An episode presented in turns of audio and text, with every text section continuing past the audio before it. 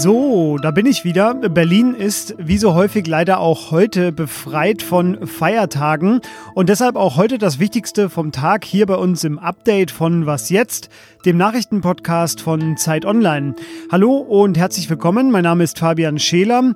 Ich spreche heute über das Gespräch von Angela Merkel mit dem chinesischen Premierminister Li Keqiang und über einstürzende Statuen in Großbritannien und in den USA.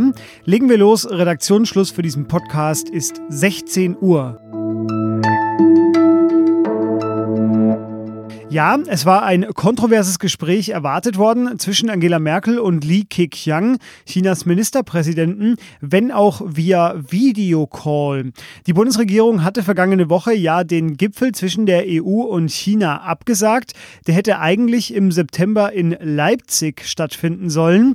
Offiziell war der Grund die Pandemie, doch die Nachrichtenagentur Reuters, die berichtete, dass die EU auch nicht so wirklich zufrieden war mit den Verhandlungen zum Investitions Investitionsschutzabkommen bisher und auch das einer der Gründe für die Absage gewesen sei.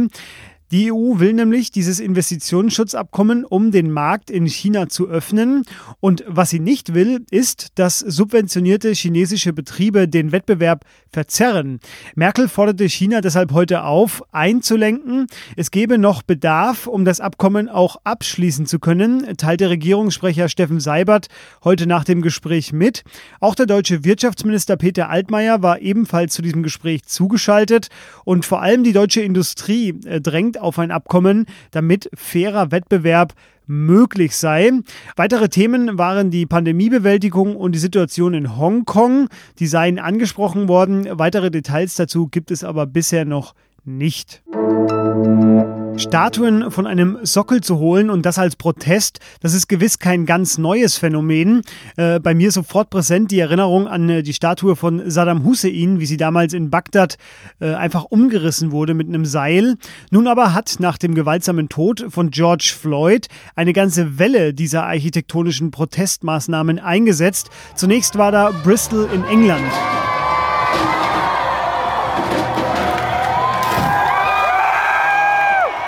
Ja, Sie haben es vielleicht äh, gehört oder Sie kennen das Video. Das sind Black Lives Matter Protestierende, die in Bristol die Statue von Edward Colston, einem Sklavenhändler, in das Hafenbecken werfen. Auch in den USA hat eine ähnliche Debatte eingesetzt über den Umgang mit historischen Denkmälern.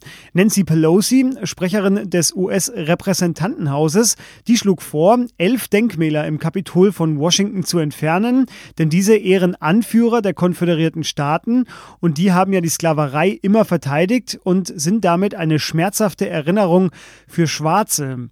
Eine weitere Forderung ist es, die zehn Militärbasen umzubenennen, die die Namen von konföderierten Offizieren tragen.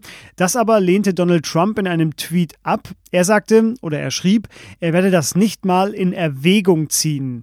In Boston wurde währenddessen in einem Park die Statue von Christopher Columbus geköpft. Auch dem geht es jetzt an den Kragen. Das äh, soll so ähnlich nämlich auch in Richmond passiert sein. Er steht in den Augen vieler Protestierender unter anderem auch dafür, dass er den Sklavenhandel vorangetrieben hat.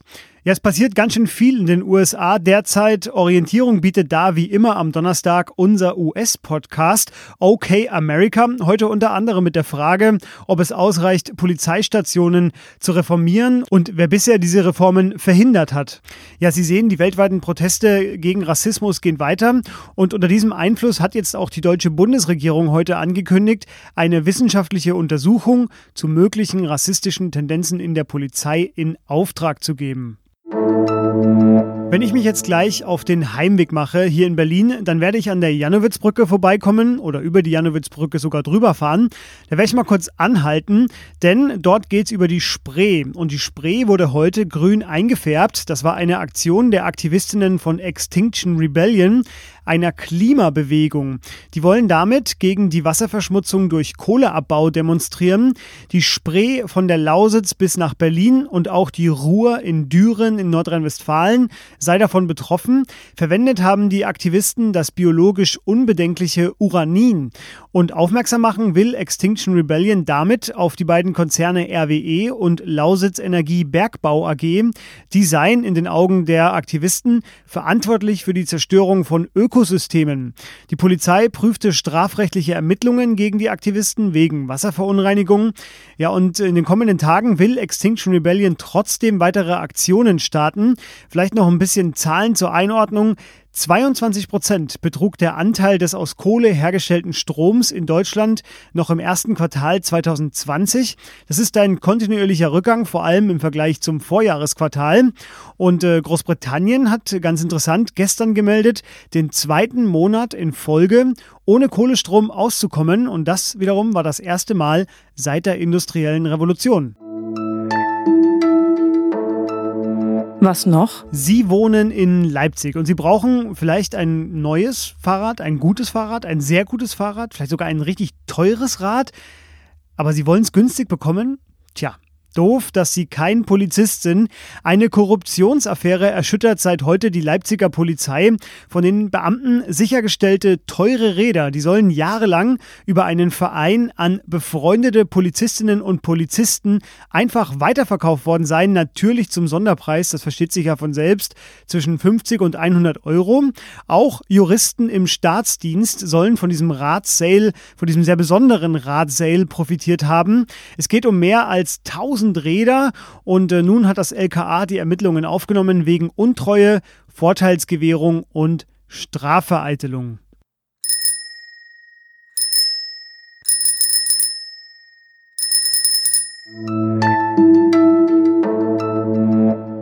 So, jetzt sind Sie sogar auf dem neuesten Stand, woher Sie günstige Räder in Sachsen bekommen können. Wir decken hier einfach alles ab. Fehlt Ihnen ein Thema, dann schreiben Sie an wasjetzt.zeit.de, das ist unsere Mailadresse. Das war jedenfalls das Update, eine neue Folge Was jetzt, dann morgen. Da wird es unter anderem um das Coronavirus in Russland gehen. Mein Name ist Fabian Scheler. Ich bringe Sie dann morgen Nachmittag noch im Update ins Wochenende. Bis dahin, machen Sie es gut und tschüss.